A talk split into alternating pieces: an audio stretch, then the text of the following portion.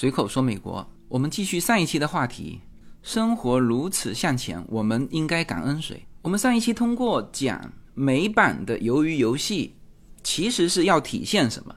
就是如果生活向前，你呢，就是每一个人啊，或者说每一个家庭，是尽量的保持自己不被这个社会淘汰，你的生活才能向前啊。因此呢，我们讲这个鱿鱼游戏啊，鱿鱼游戏是通过八轮的竞争。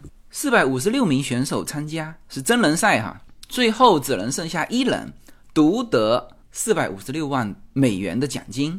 呃，其实这种真人赛，美国之前大概两年前就有做过，但是这一轮呢是一个新的啊，因为赖飞呢，我上一次给大家讲的时候只发行了一到五集嘛，然后这一周他又放出了四集啊，那也就是说他全部就是只有十集。最后还有一集没放啊！到了第九集的时候，这个四百五十六个选手经过了六轮的比赛，现在哈只剩下三个人。最后一集还有两轮，就是三进二，二进一啊！最后这个人独得四百五十六万美元。其实近期大家知道，这三年啊，就所有的局势都变化的很快啊，比如说中美关系，比如说身边的这个经济状况。跌宕起伏，其实美国也一样。那就美国现在的，如果我们单说就经济的幅度的话，就并不是稳定的。是的，它房价涨了，然后就业率也很高啊。但是它从疫情之初的经济封锁，因为二零二零年到二零二一年啊，几乎所有的美国学校都停课了嘛，餐厅关闭，理发店关闭。然后到开放之后的通货膨胀，然后到加息，然后现在才慢慢的经济软着陆。三季度的经济增长是五点二哈，就是看起来是进入这个稳定期啊，但是呢，现在它的利息还是高企。啊，也就是说这一轮啊又淘汰一遍啊。当初你看很多人杀进那个就是美国封闭的时候，大量的海外的商品进入美国，主要是中国哈，因为中国那个时候在生产，然后美国是封闭，呃，但是呢大家在家里，美国政府发钱各种买买买装修啊，所以大量的需求呃中国的商品，所以那个时候衍生了一大批做这个。海外仓的啊，就是中国叫海外仓哈，美国就叫本土的仓库和物流，大量的人挤进去，然后新的仓库就是你订不到嘛，你想扩大仓库的面积，你没有，没有的话，你只能订新的仓库，跟人家签合同，人家盖好之后才能给你，而且那个租金非常之高，好，一堆人杀进去，然后紧接着二零二一年到二零二二年，迅速的，因为库存一多，商品销售就停顿了。啊，就是后来美国是从原来的在家买这种各种小商品，一旦开放，人家就出去享受服务去了，就不买了。是什么上去了呢？是餐厅、酒店啊、旅游啊这些东西上去了啊。然后现在是美国的高科技、医疗、AI 这些行业全部上去了，而传统的其实这原来也是很新的哈，就是我们所谓的大厂啊，Google 啊啊。Facebook 呀，这些疫情开始的时候又大规模的招人，然后又大规模的裁人，反正整个经济是跌宕起伏，就让大家就觉得好像不想被这个社会淘汰呢，你还你还要很努力，呃，才不会被这个社会淘汰。那么这就是我要说的前半段，叫做生活如此向前啊。现在这个社会呀，稍微上年级的。啊，已经，如果他没有年轻人的话，哈，他几乎是没有办法在这个社会生存，是吧？现在无论是中国还是美国，所有的东西是在网络上解决的啊，你的医疗保险啊，你甚至预约你小孩的申请，就所有所有的日常啊，都是要通过网络解决。那如果老人家他不具备这个呃网络的这个操作，他几乎就是只能靠年轻人帮助。而现在的年轻人呢，也很焦虑，就是当他学校毕业，站在这个社会的起点，放眼一看，几乎没有自己的位置。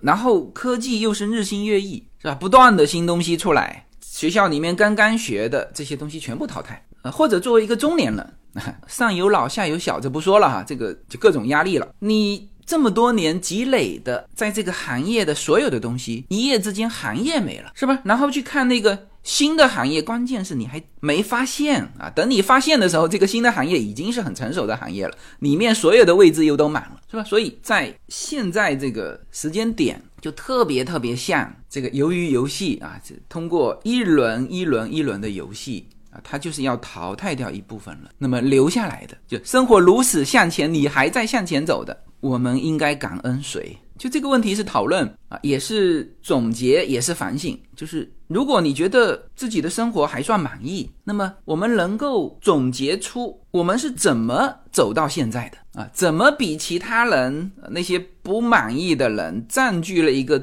让自己比较满意的位置？就我们说的是社会位置哈。如果你对你的生活不满意的，那么这个时候要反省，就是我哪一些地方是存在问题的。但这又偏偏是最难的，因为大部分的情况是你看不见自己的问题，这是一。第二呢也很难，就是要改变自己的习惯，这非常难。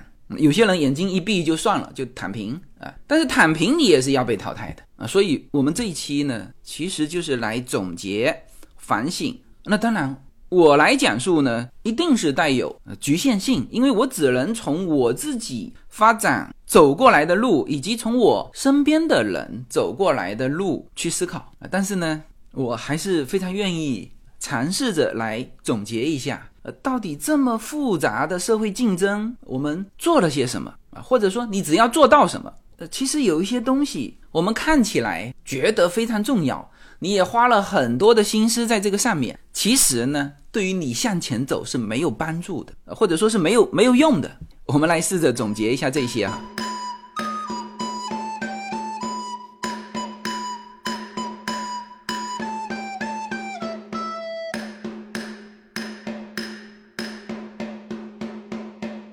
好，我们回到这个鱿鱼游戏啊，我为什么一直在说这个鱿鱼游戏呢？就是它本来就是一个强淘汰的生存游戏，又是这种社会分工和协作，呃，因为它这里面又有竞争又有合作，哈，呃，特别像人类社会，就是前面有一个巨大的利益，然后大家一起往前奔，然后一路上不断的淘汰，最后只有极少数的人能够获得我们打引号的这个叫成功啊。我们上一期其实说了它的三轮游戏。第一个是木头人，第二个是取那个饼干，各种图形的饼干，第三个是陆海战舰，就是一个智力的棋子的游戏。然后从它的第六到第九集，他们分别玩了四五六三轮，其实是玩了五轮游戏。你看哈，第四轮就是我们说的弹珠游戏，亲友之间的互杀。六十三个人淘汰完，剩下三十一个啊，因为有两个一直僵持不下，时间到了也没分出胜负，两个人都被淘汰，三十一个，二十二名男生，九名女生。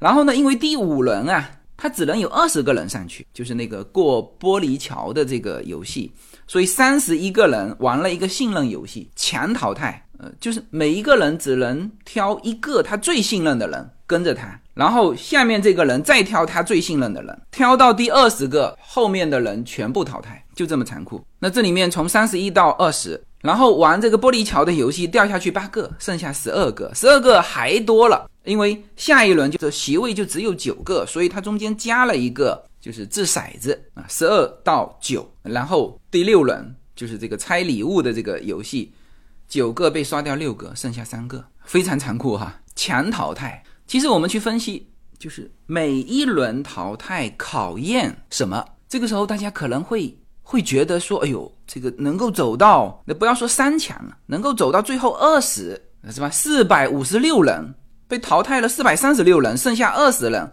这二十人一定是这个十八般武器样样精通，文武双全啊，你才能够胜出嘛。剩下的胜哈，其实不是这样啊。我们细细去研究。这个鱿鱼游戏，同时哈，大家记住，我讲鱿鱼游戏，反复说了哈，我们是在讲我们在现实社会当中的竞争，非常像。你看前两轮，其实呢是考验你，你只要是正常的啊，你就能够至少进入到第三轮。那我一个一个说哈，木头人呢，就他这边的游戏就是叫绿灯行，红灯停嘛。红灯跟绿灯的时间是一样的，是十秒还是十五秒哈？就是你停的时候你不能动嘛，你一动它是用电子扫描的，你一动在里面就变成红色，然后你的胸口的珠子就爆掉，你就得弹下啊，你等于是被淘汰了。所以这里面非常重要的一个就是，当大家开始走的时候，其实都是匀速的向前走，这个伤亡程度都还是正常的。那当然，这前面啊，你只要正常的往前走，你看到红灯的时候立刻停下来一动不动，就是你表现正常，你都可以。那前面很多被淘汰的，那就是表现不正常嘛，啊，没有看清楚啊，心存侥幸啊，觉得说，哎，这个。红灯是亮的，这个木头娃娃头还没转过来，你就再多做一个动作，那就被淘汰了。就是当所有的人走到就时间一半的时候，大部分人都发现他们自己没有走到一半，这个时候所有的人都开始着急了，因为都害怕在那个规定的时间就没有走到嘛。而且你向前看呢，你总觉得很远，就是要比你从向后看。的那个距离要长，有没有长呢？呃，的确长一点，但是这个游戏设计就在于这里啊。你想发令枪一响，你是向前走，然后那边到线，你也是走的这个时间，是吧？就两头都是你走的时间。然后呢，你在中间的时候，你停下来的那一刻，其实你按照这个之前的这个速度走，你也是可以走到过线的。但是那一刻，它让你感觉。或者实际上的距离也是，你觉得时间过半了，你人没走到过半啊？这就是这个设计的嘛，因为它两头是走的时间，中间全是停的时间嘛，是吧？你你就没有去做好这个正常的计算，那这里面非常多人就着急了，着急的时候动作太大，甚至碰到别人啊，因此第一轮四百五十六人，最后剩下两百多人，绝大部分是因为自己的不正常，心态的不正常，着急嘛。或者是动作的不正常，我看有一个女的就做了一个非常奇怪的动作，停在那里，然后那个停的时间往前走，她 hold 不住她做的那个蹲马步的那个动作，最后往地上一躺就就躺平了。很多人是这么躺平的啊，是因为你的不正常啊。原来之前有一个段子说，在学校里面的时候，男生追女生啊，基本上都是表现不正常。他说，但凡你表现。是一个正常人，你都能追到那个女生，就是因为你各种不正常。那么我们在刚刚进入社会的时候，或者是就你向前走的时候，很多人是各种缺陷，心态太着急了，或者太自卑，或者是想有一个特殊的路线啊。有人是贴墙走，他就觉得哎，我靠在墙上，我我不会受人影响，是吧？结果好多人贴墙走，导致。中间那么宽，墙壁就那两条线，两边墙壁站满了人，互相推搡，反而是靠墙的被淘汰了很多。就是你想找一个呃优势的环境，但是你没有想过，所有人都知道那个是优势的环境，就竞争激烈嘛。好，这个是木头人，考验的是什么？考验的是你只要是个正常人。第二关是挑那个饼干，最后的结果也是三对，就是三角形、圆形和心形的。呃，都是属于比较简单的嘛。这三对绝大部分的人是完成了，然后那个雨伞的那个，呃，绝大部分的人是失败了。好，这里面一综合，就整场这个游戏呀，被淘汰的就只有百分之二十五，也就是说百分之七十五的人剩下来。当然，这里面是要靠这个运气的，就是你别排在雨伞这一队。那么也就是说，你只要运气不是属于非常差的，就你运气也正常，那么你就胜出了。还有就是你别排在最前面啊！有些人好积极，排在最前面，结果要去三两，你到底要挑哪一个？三两不下来，四个人全死。就是第二轮其实是拼的一个叫做正常的运气，是吧？呃，其实我们生活当中啊，就你无论是学习还是工作，其实你最重要的做到一个正常，不犯错。啊，身体情况也是，就是有的时候是因为身体突发什么事情，那就打断了你正常的向前走的这个生活规划了，是吧？那身体状况你再往前倒，是不是跟你某一些习惯有关系？好，那么这个是前面两轮考验的是你不要不正常，从第三轮开始考验的是什么？考验的是你有一个平均的运气。你看第三轮陆海战舰就是淘汰一半啊，当然详细的说可能。就是淘汰的没有一半，因为是对方的两艘船的人和领队全部被淘汰，这一边的你只有一整艘船被人干掉，你才会被淘汰。呃，那么这一关作为普通的参与者，其实他没有发挥什么作用啊。当然，你如果运气好，有一个好的领队，那当然会战胜对方。但其实运气的成分还是很大，但这个就是一半一半。然后到了第四关，这个弹珠游戏也是淘汰一半一半。然后这里补一句，就是韩版的弹珠游戏啊，到这个亲友之间的互杀的时候，呃，东亚人还是很注重这个情谊的哈，就是他觉得这一轮非常残酷。但其实你反观美版的弹珠游戏，没有看到那个很心酸落泪的情节啊，即使是那一对。母子玩这个弹珠游戏，母亲也没有烂的。整个弹珠游戏的过程就是美版的，没有人说我烂对方。那韩国有烂的，就是整个把自己的弹珠交给对方，就我不玩了，我把这个机会给到你啊。然后各种这个泪流满面的场景啊，美国没有。即使是母子也是竞争的啊。他母亲说我是不会烂你的哈。然后当然最后是母亲落败，儿子就进到了下一轮。但是这种感觉很好。就是他所有人都是通过竞争，他母亲如果直接把这个弹珠交给他孩子，他孩子反而失去了那种自信，就觉得这个机会是母亲让给我的，那各种压力。他通过竞争战胜了自己的母亲，进入到下一轮，他的自信心就更好。呃，所以我看到美版的这个这一轮弹珠游戏没有人去牵烂，那么这两轮陆海战舰和弹珠游戏淘汰一半，那基本上是运气的成分。你包括说玩弹珠就往前扔，看谁扔的比强劲啊，这个都是那一瞬间。所以这两轮考验的是你的运气不要低于平均，那你就胜出了。呃，放到现实社会当中呢，我们说两点哈。第一，其实你不是和你身边的人竞争。呃有些人觉得说，哎呦，我这个从来在班上都是中等以下。他其实是放在整个社会，你其实是跟中国或者说全球六十亿人竞争，是吧？他的四百五十六个选手就是从全球征集来的，每个人都有自己的毛病、优势啊，其实是一个放眼整个社会的一个竞争程度。啊，这也说明了，就是有一些人觉得，哎，那我这个，我当初整个班每一个人现在都很优秀啊，都很好，那是你第一，你所在的城市就很好，然后你读的又是很好的学校，是吧？你要跟别人竞争啊，就基本上你如果放在现实社会中，你出生在一个不错的城市啊，你表现正常，能够进入一个不错的学校，其实你就已经进入通过了这个 half and half 这个运气的这个阶段。是吧？你没有低于那个平均的运气那出生在这个非洲的，那那个是低于平均的运气啊。或者你也出生在中国或者在美国，但是你正好处于某一个这个特别复杂的历史背景，是吧？你出生在中国，但是你是在晚清啊太平天国时期，又生活在杭州城，那这个就没办法啊。你生活在美国，是吧？九月十一号的时候你在帝国大厦，那这也没办法。就是你不要低于平均的运气啊，你就可以继续再往前走。好了，到第五轮玻璃桥，还有前面有一个叫信任游戏，就所有的人挑出一个队长，然后队长开始挑我最信任的人，他只能挑一个，然后第二个人挑第三个人，第三个人挑挑第四个人，挑到第二十个，后面十一个全部被淘汰。这个时候考验的是什么？当然是信任嘛，就是因为你只能挑一个人，这个人必须是你最信任的人。那么放在现实社会里呢，告诉我们一个道理，什么呢？朋友不是越多越好，关键的只要有一个，就你是不是他最最重要的人？如果是，恭喜你，你当他选上的时候，你就会被选上。就这里面看两点哈，第一，你平时交往的，你觉得你对他非常重要的这个人，他是不是对别人非常重要？这个我们用来形容这种官僚场是很合适的哈。基本上就是一个人上去，一个带一个，一个带一个，是吧？就是就是看这个。如果没有人觉得你是他最信任的，或者说没有人带你，你就会被淘汰。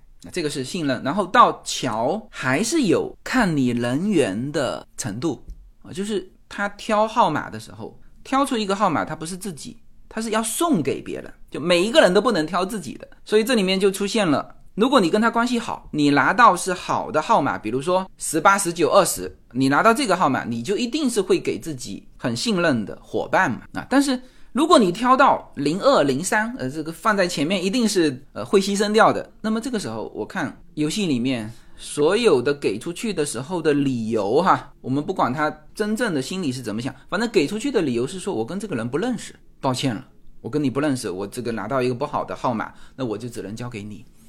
这里面就是有运气的成分，但是也有一些考验你的人缘，就是人缘还可以，你就不会拿到特别差的号码，因为是别人送的嘛，是吧？你如果这个排序是靠后的，那几乎是叫做你不要做任何动作就跟着走就过去了。这个游戏只有到了我现在哈看到的第六轮的时候，也就是说从九个人进入三个人的时候，才开始发挥个人的优势。之前。哼，你看，考验的是什么？你只要是一个没有不正常，就前面两轮就淘汰这个思想不正常的和运气不正常，就特别衰的。然后是运气啊，就是你平均以上的运气，你就都过来了啊。然后是考验你的人缘，或者说你在队伍里面有没有一个特别信任你的人，他被人信任，就是前面的所有的一切。如果说就后面就信任游戏有。你之前在这个团队里面的表现，就只有这个有关的话，其他的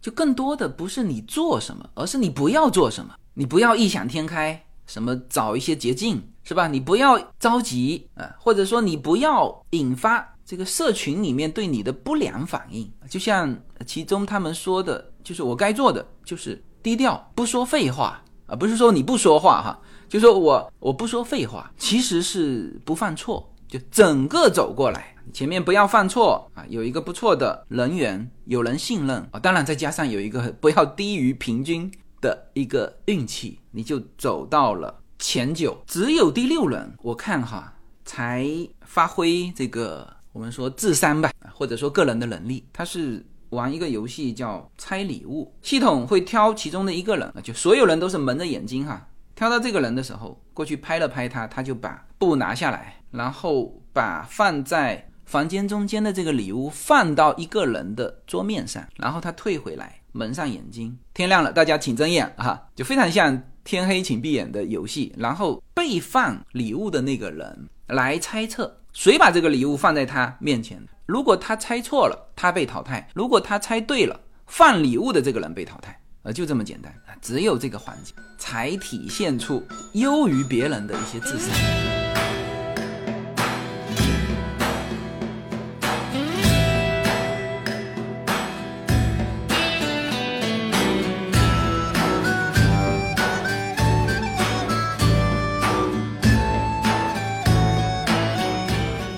我们总结一下，通过这个游戏，我们看到的，呃，我们现在其实讨论的啊，并不是我们要获得那么大的成功啊，我们只是说，哎，我们还跟得上社会的节奏，还能够在自己的这个生活当中取得一个不错的位置啊。就如果放到鱿鱼游戏里面啊，我觉得就是到第五轮啊，就是你总结这个前五轮。它的生存条件带到现实社会啊，其实就差不多了。我们来总结一下哈，什么是我们要做的？我们或者说做到这个，我们就能胜出。很简单哈，要做的就做到三个正常：第一，反应正常；第二，社交正常；第三，你的运气正常，就是不要低于平均的运气。我再次强调哈，这个时候的面是针对所有的。有的时候我们会发现说，哎，我们就不是你和你身边的人，你和你身边的人实际上都是剩下的人，你们已经 PK 掉别人了，是不是？有的时候你怎么 PK 掉的你都不知道，因为你是属于运气好的那个，运气不好的可能可能出生的地域就或者时代它就有问题，就属于不正常的时代，不正常的地方，那他就被 PK 掉了，是吧？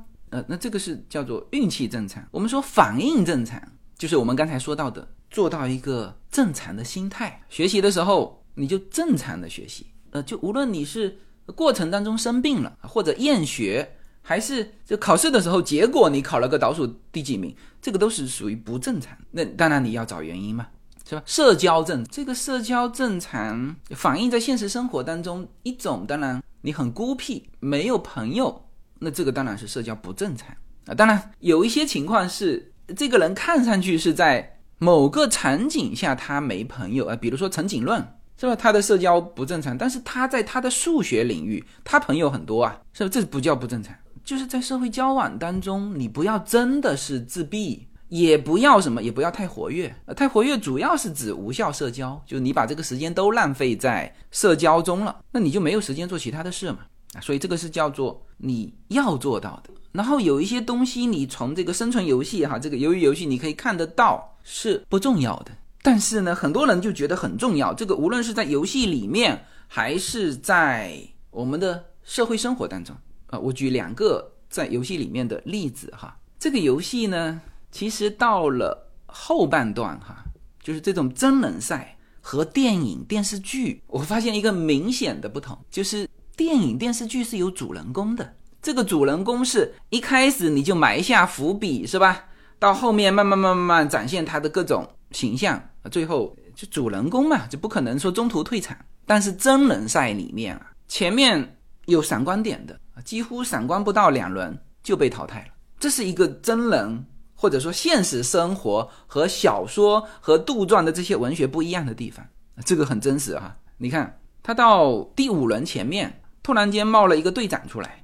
啊，这个队长当然自己也很积极，然后三十一个人嘛，大家就公推他是队长。但这里面其实很多人有小心思，因为在前面几轮呢，包括那个接电话的那个，就队长是最容易被被牺牲掉的，因为你排在前面嘛。呃，包括挑那个饼干游戏的那个图案，也是排在最前面的，你几乎是不可能三良一致的，就都被淘汰掉。所以。其实一半的人是不吭声的，只有几个人说：“哎，我选你当队长。”啊，大概只有三四个，剩下大部分是沉默的大多数，各种心思都有。然后这个人就当队长了，那他也很有领导光环啊，在场上鼓励大家呀，做这个团建啊。其实那些都是没有用的，但是反正他是队长嘛。好，规则一公布，队长是第一个能够进入下一轮的，所有的人就是都在那边摇头，就是那些当时。期待这个队长可能要被牺牲的，都很后悔自己没有争这个资格。好，那这个队长挑的他最信任的人，他也非常具备英雄的，呃，就是在那段时间，应该他是这这个真人赛的这个主角啊，就是他挑了一个全场最反对他的，就是一个韩国大姐啊，韩国大姐啊就感动的涕零，真的，因为他明显表述过，他说我我没有同意过啊。你是队长了，就是当场说过这个话，但是反正大家都选了，他说我也没办法，他是公开反对他当队长的。结果这个队长全场唯一一个选择信任的人，而这个人不是说我表示一下信任，是我挑了你，你就可以进入下一轮啊啊！所以那个韩国大姐非常感动，就这一刻哦，这个队长就是脑袋后面放光啊。然后呢，紧接着他的行动有没有给他带来运气呢？没有。进入这个挑选过桥的顺序的时候，有一个人就挑到零一。他放眼望去，因为零一肯定是要牺牲掉的嘛。他放眼望去也不知道给谁，突然间想到你是队长嘛，是吧？我就把零一给了你。他说这是我的理由，我觉得你应该承担起这个责任。第一号给了他。上桥之前，其实这个队长还有一个机会是什么呢？就是准备走的时候，有人提议我们这样走。就是每一个人只要冒一次风险，比如说你是零一是吧？你只要挑对一次，你站住了，后面一个上去做那个第二排的选择，就是还有两块玻璃嘛，一块是掉下去的，一块是能够站住的，就是零二号上去。如果零二号站住了，零三号站去，那这样子呢，就每一个人都只要承担百分之五十的这个几率，这就很公平嘛。好，然后就是看那个场面上是所有人都同意的。那当然有人不说话，哎，然后这个时候看似这个非常有英雄形象的这个队长啊，也保住了他不会就一下子牺牲掉的这种可能性嘛。好，那他开始挑，结果第一个他就掉下去了。所有所有的一切他做的，对于这个真人秀的拍摄来说，他是有故事的，形象也很好，品德高尚啊，有英雄气质啊，有队长的这个气质，结果自己的那个百分之五十的几率就掉下去了。掉下去了，那就掉下去了啊！所以整场比赛很多前面亮眼的啊，长得漂亮的，还有陆海战舰里面那个非常非常有魄力的那个队长，那个女生啊，前面挑染金色头发的那个，形象也很好，也很看上去很机灵，也很具备这个领袖光环。然后莫名其妙在什么一个环节就被淘汰了啊！然后我再说一个哈，过那个玻璃桥的时候，刚才不是说了吗？正常是每一个人冒百分之五十的风险。就前面两个都掉下去了，第三号站住了。这个时候正常应该是后面的第四号，因为他已经冒过百分之五十的风险了嘛。要第四号上来去承担他的那个百分之五十，那个是一个黑人女孩啊。我现在只能说哈，就这种的黑人女孩真的是品行非常恶劣。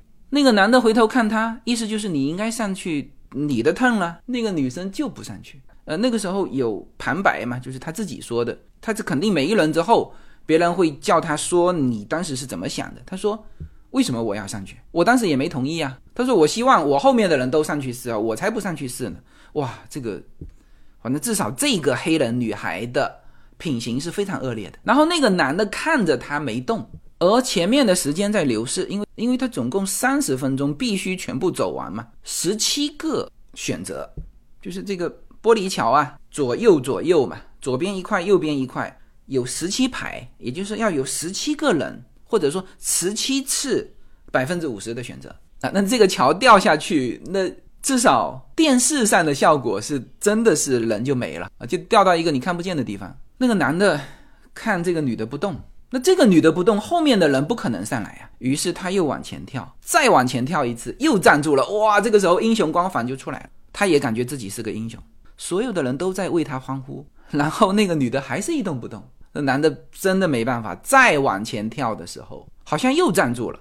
然后再往前跳就掉下去了，就是那个男的其实也是前面就是那个一对母子的那个孩子啊，前面其实摄像机给他的镜头非常多，男的长得非常清楚啊，也很聪明，很具备这个叫主角的这种光环，但是呢，正常你的运气就够试一次的。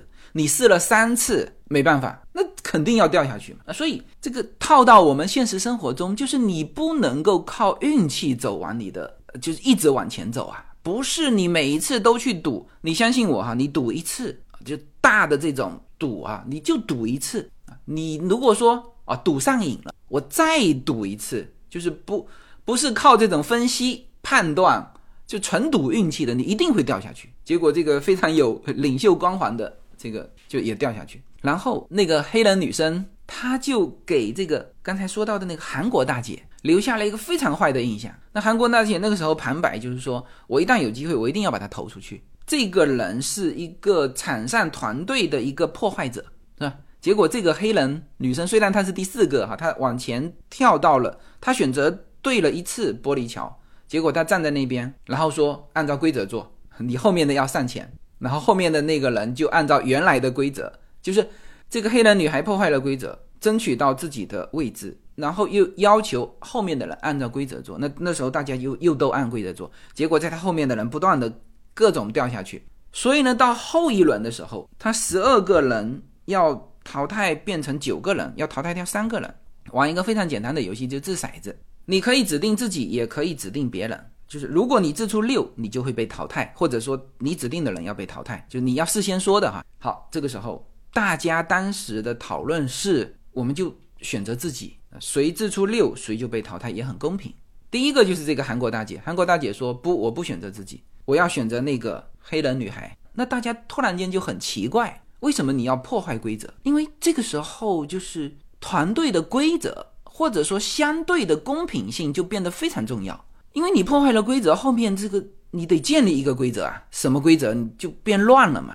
但那个时候，那个韩国大姐太想把那个黑人女孩干掉了，所以她就指定，结果又没有把别人投掉。然后呢，在那一场，她最信任的一个男生又自己投出了六出局，所以这个韩国大姐哭了一个晚上。因为这轮游戏玩完之后，就就晚上熄灯睡觉了嘛。然后那个摄像机拍到这个韩国大姐真的是哭了一个晚上，因为。当时她在那个团队里面，其实她感觉自己是人脉是不错的啊，因为前面那个就是她沿袭了那个队长给到她的照顾，那个队长选择了她是第二个人选嘛，然后她又往下挑，然后在过那个桥的时候，其实他还其实很多人很信任他哈，就是让他来做选择，因为他是二十号嘛，就是是在最后的。然后他还帮一个人选择对了，然后他自己最信任的那个男生又进入到这个十二强的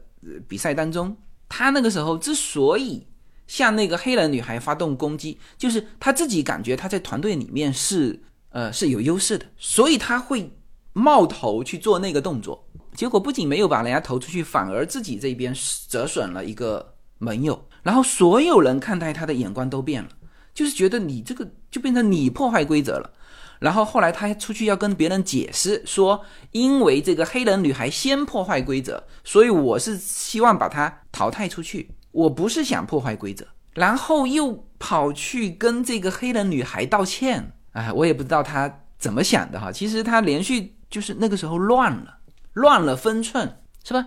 因为前面的事情大家也看得见啊，也许有人也理解你做出的这个动作，那你就树立对立面，你就树立了嘛。他先是以破坏规则的方式去攻击那个黑人女孩，然后呢又跑去跟这个黑人女孩道歉。当然他是意思是说想解释，但是这是首先这就是一个生存游戏，没有人会就是他的解释和道歉根本不起作用，只会什么呢？他其实后来自己也感觉到了，别人一看，哎呦，你想干嘛？你还希望通过这个东西能挽回吗？这不可能嘛！黑人女孩自己在后面的旁白也是说，我不可能原谅他的，然后反而说他很虚伪。那这种虚伪的感觉标签，他自己也感觉到了，可能其他所有的人都有这种负面观感。所以那个韩国大姐哭了一个晚上，就觉得很委屈，委屈又说不出来，然后自己又感觉很弱，势单力孤啊。但是这一切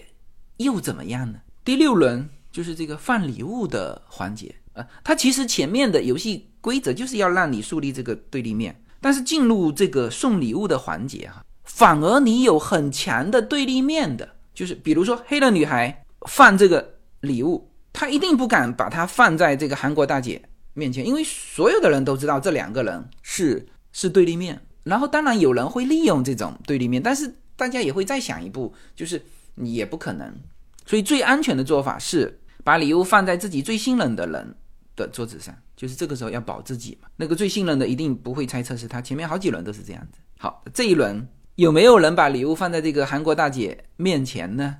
有，但是刚才说了，这个韩国大姐经历了各种自己的骚操作啊，或者说乱了嘛，她也当然是有道理的啊，就形势非常不好，自己也感觉形势不非常不好。但是，当别人把礼物放在他面前的时候，他站起来。这个时候，他的旁白是说：“他说我做了二十年的刑侦工作，他自己是海军，在海军服役，后来是到检察院还是哪里做刑侦工作。那你可想而知，他迅速的猜出，因为他叫问话嘛，每一个人可以有走到对方面前问。”是不是你啊？或者说他跟他说一句话，然后观察他的表情，那他做了二十年的行政工作，那不是一下子就看出来了？好，那这个说什么呢？之前所谓的到了一定的高阶的时候，其实考验的是你个人的优势，你所谓的这些人缘啊、背景啊、朋友圈啊，其实都是次要的。就你能够做出多大的成绩，就你的朋友圈是跟着你的，你向上一个台阶，你就会在那个台阶去找朋友圈。你原来的朋友圈其实变得不重要了。当然，这是我是套在现代社会说的哈，这是我一直有感触的一个观点。你原先的好朋友，你原先的啊视为眼中钉的，或者别人把你视为眼中钉的对手敌人，当你向上一个台阶的时候，这些人通通会消失。叫两岸猿声啼不住，轻舟已过万重山。你根本不要去管他们啊。当然，这是说敌人哈。那朋友呢？怎么讲？我们只能说。每一个人有每一个人不同的阶段，很多朋友就是跟你的缘分就是就是两站车，是吧？你到了这一站车，你要下车了，那你只能跟你在车厢里面的同伴 say bye 嘛，是吧？那当然还可以跟他们保持联系，但是但是你继续往前走哈，你你靠不了他们，就是靠你自己。所以什么是不重要的？刚才那个队长啊，他塑造个人光环，讲述他的故事，品格高尚。等等等等，不管他是装的还是真的，他自己在选择五十五十的这个玻璃桥的时候，这是最重要的。他如果能够选择对，那他那个光环继续在；他如果掉下去，连人都不见了，哪里还有光环？所以光环是不重要的，故事也是不重要，活下来是最重要的。然后那个韩国大姐的那个例子，就是就前面再乱，甚至是势单力孤啊，整个环境感觉都在反对他，不重要，他自己向上一个台阶，靠自己。胜出这个游戏，剩下的人九个人，他所有的对手，包括那个黑人女孩，也在这一轮被淘汰了吗？最后的三强是韩国大姐，然后另外两个的特点呢，就是毫无特点。所有前面的闪闪光的人物星星啊，都是流星，瞬间陨落。走到最后三强的，其实包括那个韩国大姐，她前面也没有显示出多厉害。你看，从第五轮开始就是那个队长保着他，队长挑了他最信任的，同时队长挑了一个二十号，就是最后一个黄金席位，又把这个二十号送给他，就是这个很有英雄光环啊！就我罩住你一次，我就再罩住你，等于那个队长罩了他两次。这个韩国大姐。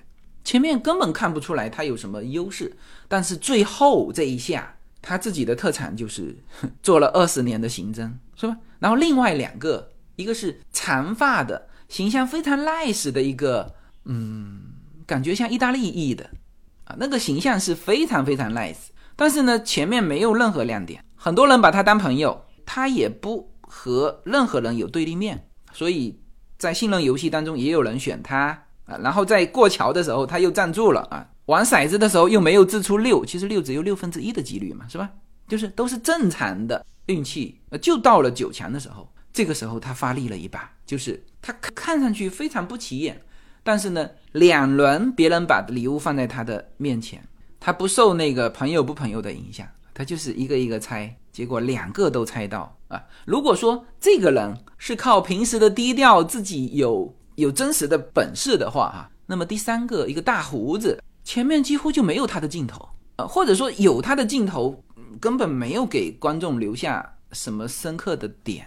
就是哎，这过桥的时候也有他掷骰子，他又没有掷出六，然后就走到九，然后九的时候呢，他好像有过一轮，他站起来放了一个礼物，别人也猜不到他，因为他几乎被人看不见，那那个人就下去了。然后所有的人没有人放礼物在他面前。因为他既不是盟友，也不是对立面，他就是一个透明人，最后进入三强。嗯，像这种的人呢，其实我在洛杉矶见过蛮多的，就看起来他没有任何的特色，也不见得他思维特别敏捷，或者呃甚至学历都一般般，但是他就是能胜出啊。这个社会叫适者生存，不是强者生存。你如果很强，那就被人盯上了。所以这个是。我们讲美版的鱿鱼游戏，从这里面我看到了很多和我们现实生活当中啊，我们再往前走，怎样能够让自己胜出？剩下的胜哈，大量情况你只要做到正常，有一个到两个特别信任的朋友，当然这个朋友是有本事的朋友，有用的朋友，不要多啊。你说我有好多很有本事的朋友，这个也不见得正常，你。出问题的时候，你非常多有本事的朋友可能一个都不会出来，但是你如果只有一个有本事的朋友，他一定会出来。就基本上你好好的往前走，正常经营你的人生，你其实就已经能够走到就前九的位置。我不知道这个前九的位置等于我们现实社会中的什么样的阶层啊？像我们啊最近和在洛杉矶的我们的这种家庭朋友哈，基本上在美国都是家庭出来。我之前就说过了，美国很少个人朋友，一般都是小孩也能在一起玩，就老婆之间关系也非常好。然后呢，这两个先生一定就是成为朋友啊。单独两个先生出来的这个很很少见哈。哎，就是我们身边的这个圈子，我发现和我们家庭状况都很相似。小孩读差不多的学校，我们买差不多的房子，原来在国内叫小有所成，然后移民，然后现在再去追求一个自己。生活的一个舒适平衡的状态，基本上就是像我们的这个这个阶层，就总体来说，包括我们家庭，包括我身边的朋友哈，对自己的生活是满意的。那当然肯定不是这个去冲那个 top one 的那个，那也没有那么的强啊。说这个九进三啊，三进二，二进一啊，这个我不觉得我们第一代的移民能够在美国做到这样，但是做到我们现在这个样已经不错了。那我们的下一代，他们可以去冲一冲啊！他们是站在我们十二进九的这个阶层的基础之上，那他们可以往前冲。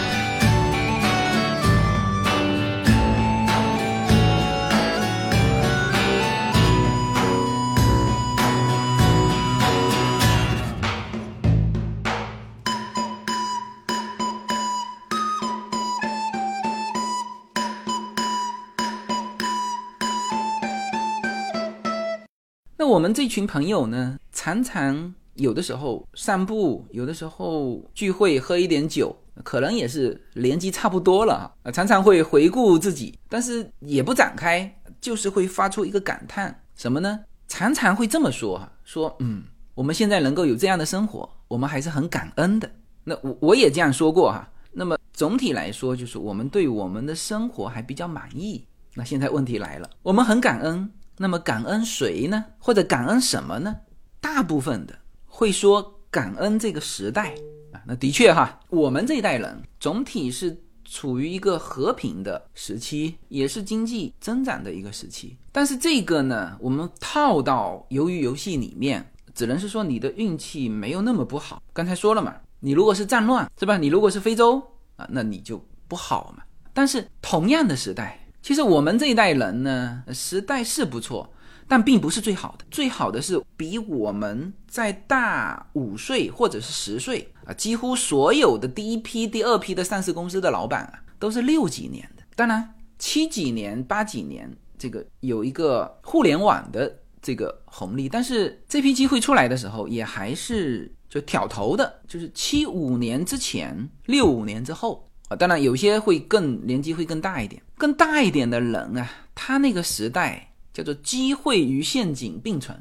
同样的事情，提前一年做就是投机倒把，过一年做就是鼓励创业，赶上了风头。然后同样的，同时起步的，其实也还是有差别，而且差别很大。有一些就是很稳定啊，公司上市；有一些就是进监狱啊。就是你去细看这两个人没有差别，当然如果你说到差别，就是那个进监狱的那个犯了个什么错误，但是其实这个错误呢，上市公司那个老总也有，只是他没被这个错误没有反噬回来，或者说他及时纠正的那个错误。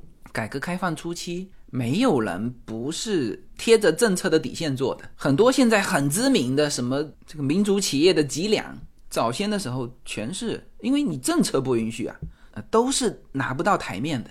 所以我们在说感恩这个时代的时候呢，就是要一半一半。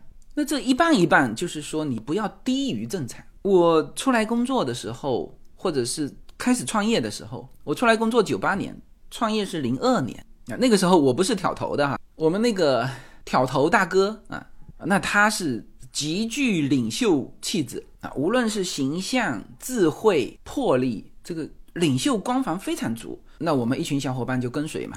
啊，其实跟随是最好的。这就是说，刚才我也很感慨，就是走到最后的那几个人，其实前面都不是闪光点。那个时候，我们的带头大哥就说了这句话，说这是最好的时代，也是最坏的时代。二十年前，看来这个话是通用。这个是《双城记》里面的台词啊，就是我记得。二十年前被人说，十年前被人说，那现在肯定也是。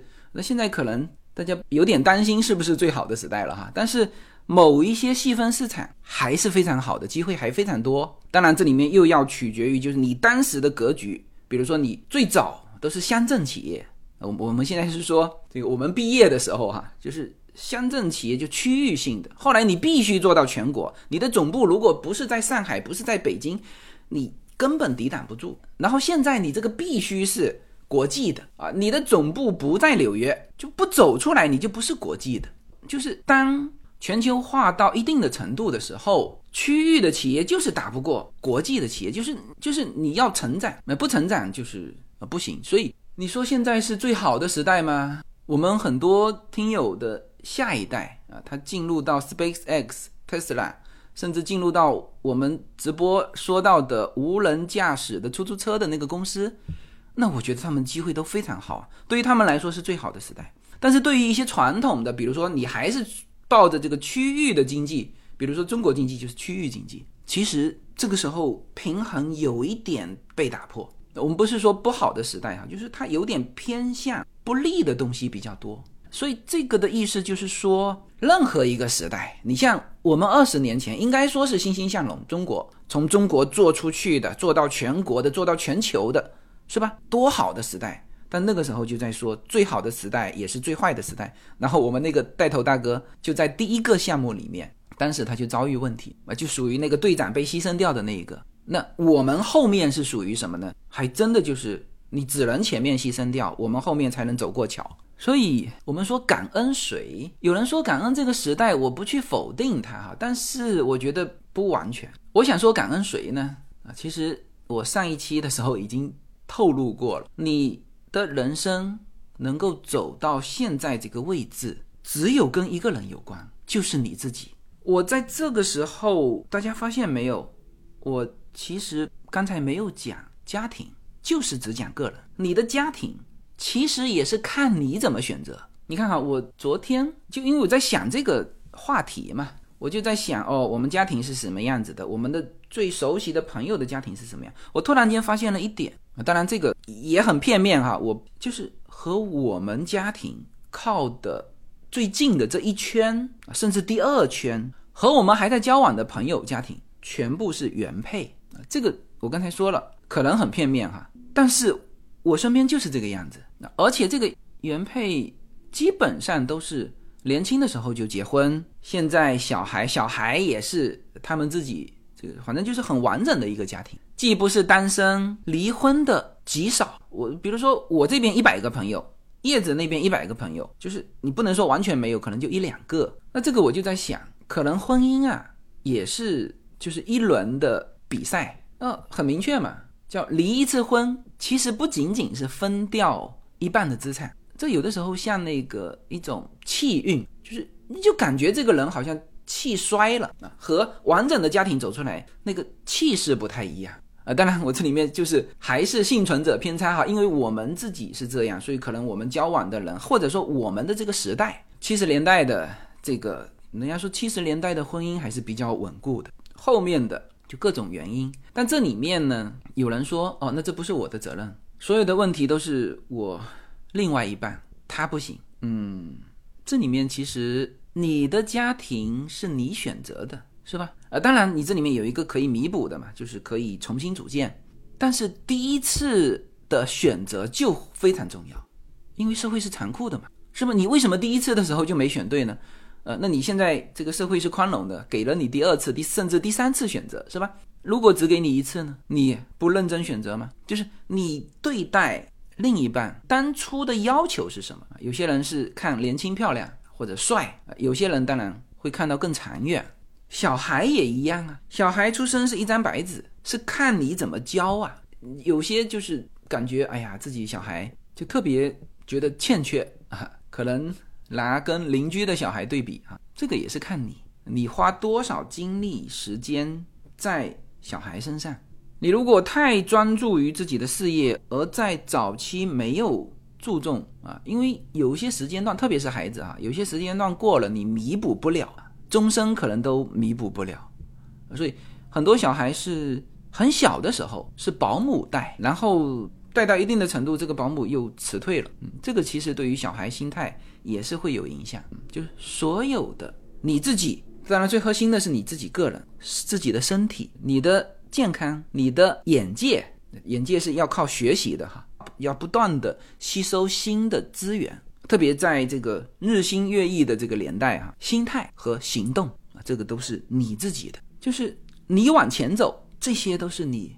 不是与生俱来哈，是你后期不断的维护的。那这个大家一定要要明白，没有什么东西是叫与生俱来，同时呢又一直可以保持下去的。你的身体也不是的，年轻的时候会觉得说，哎呀，我这个身体非常好，怎么熬夜啊，什么什么。你到稍微到了这个四十五岁之后啊，你就知道了前面犯过的一些错误。犯事的那些行为，到了四十五岁之后都会还的啊！如果你是吸烟的，你就有烟眼，是吧？甚至你有一些运动运动损伤，到了一定的年纪，它都会爆发出来。所以身体也是，你如果前面基础好，那么就会维持一个充沛的精力，就是你的工作时间会延长，或者说你享受生活的时间会延长。然后呢，这个过程当中，你其实要不断的维护饮食、作息、运动。甚至是叫身心的调节，是吧？这是身体、眼界啊，就是我们现在说的叫终身学习。你一旦停掉呢，很容易，其实你就跟这个社会脱节了。都不要说你站在这个生活向前的前沿，你很快就会被落到后面去。心态、行动，包括刚才说的非常非常难的习惯啊，我们说反省、自己哪些做的不对。第一，你发现了没有？第二，你发现了之后，你能不能改变这个习惯？这个习惯不是硬改的。首先，你观念发生变化之后，你的习惯才会发生变化。那像这种的，就习惯的改变，第一是可以改变的啊，我就改变了很多很多习惯呃，特别是移民到美国之后哈，呃，饮食习惯也改变了，起居习惯都改变了，还有一些观念上的，比如说社交习惯啊，全部都改变了，是吧？还有就是你的行为，那这个行为当然还要看你处于自己身体的某些阶段，这都不是与生俱来，你你带来的。其实都是后期不断的去经营维持，就是你自己个人都要经营，都要投资啊。我们会员节目长期规划的第一期节目叫“最好的投资是自己”啊，你不投资是不行的。然后扩展出来是你的家庭，刚才说了，你的家庭就家庭非常重要，这是你在社会上的一个团队，选择队友最该选择的第一个选择的最重要的就是你的伴侣。这个如果是不够强的队友，那你也强不了啊。包括孩子，就是伴侣是可以去选择的，孩子是去培养的、去经营的。就是伴侣是去选择的，但是婚姻是要经营的。就是你们俩是从就共同成立家庭之后的起步，然后往前走，也不是随便走啊。这个时候，你的这个失误，或者是你的伴侣的失误。都会让这个家庭啊，就向前的过程当中出现停顿。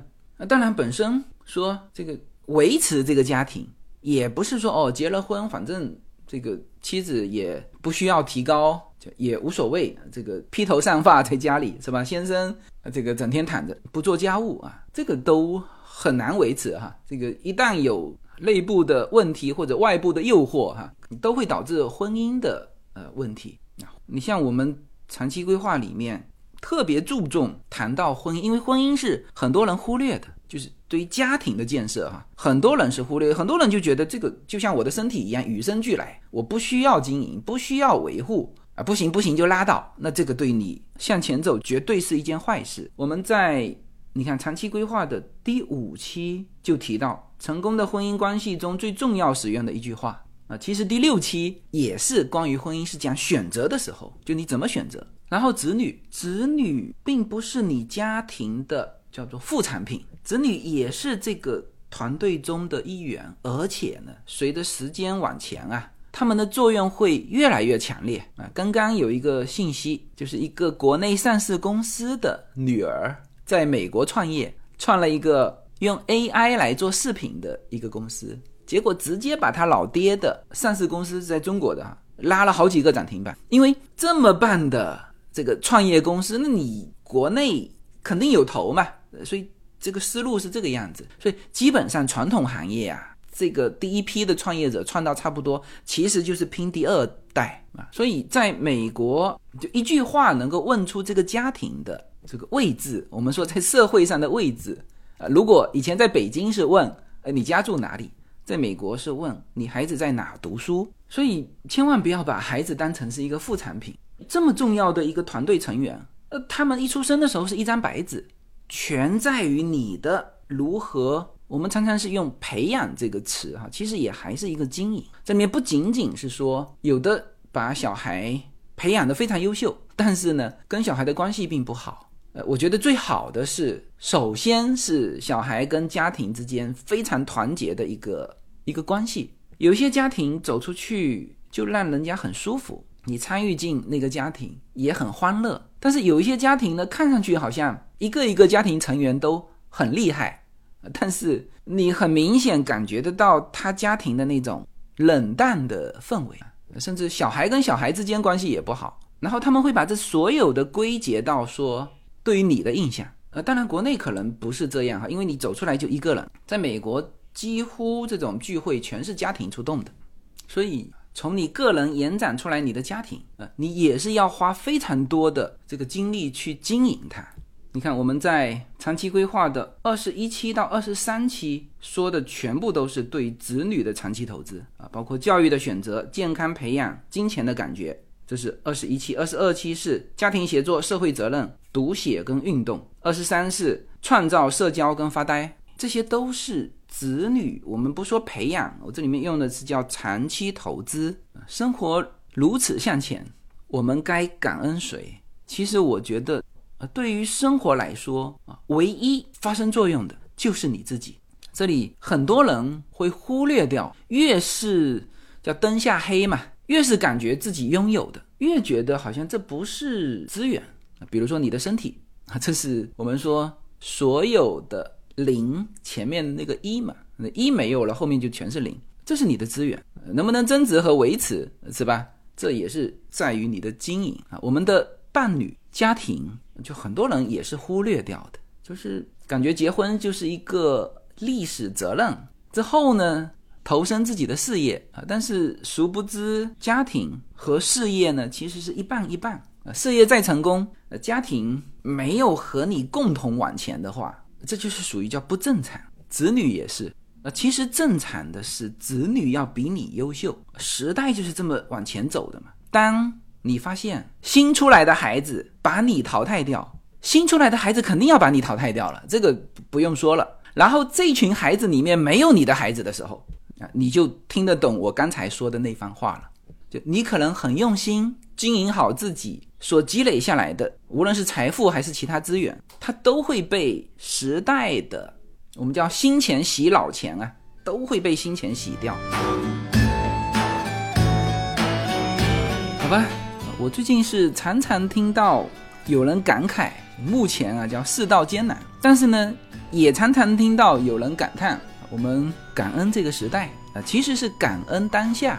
嗯，生活总是这样向前的，而且今后的变化会更大。嗯，每一个人的状态呢，都是自己在把握的。大的格局，呃，你可以说是无法改变，但是其实有些东西也是可以改变。小的环境看上去不起眼，看上去无关紧要，但是每一处土壤啊。”都是需要你自己去细细耕耘，叫一分耕耘一分收获！这个就是我最大的感触。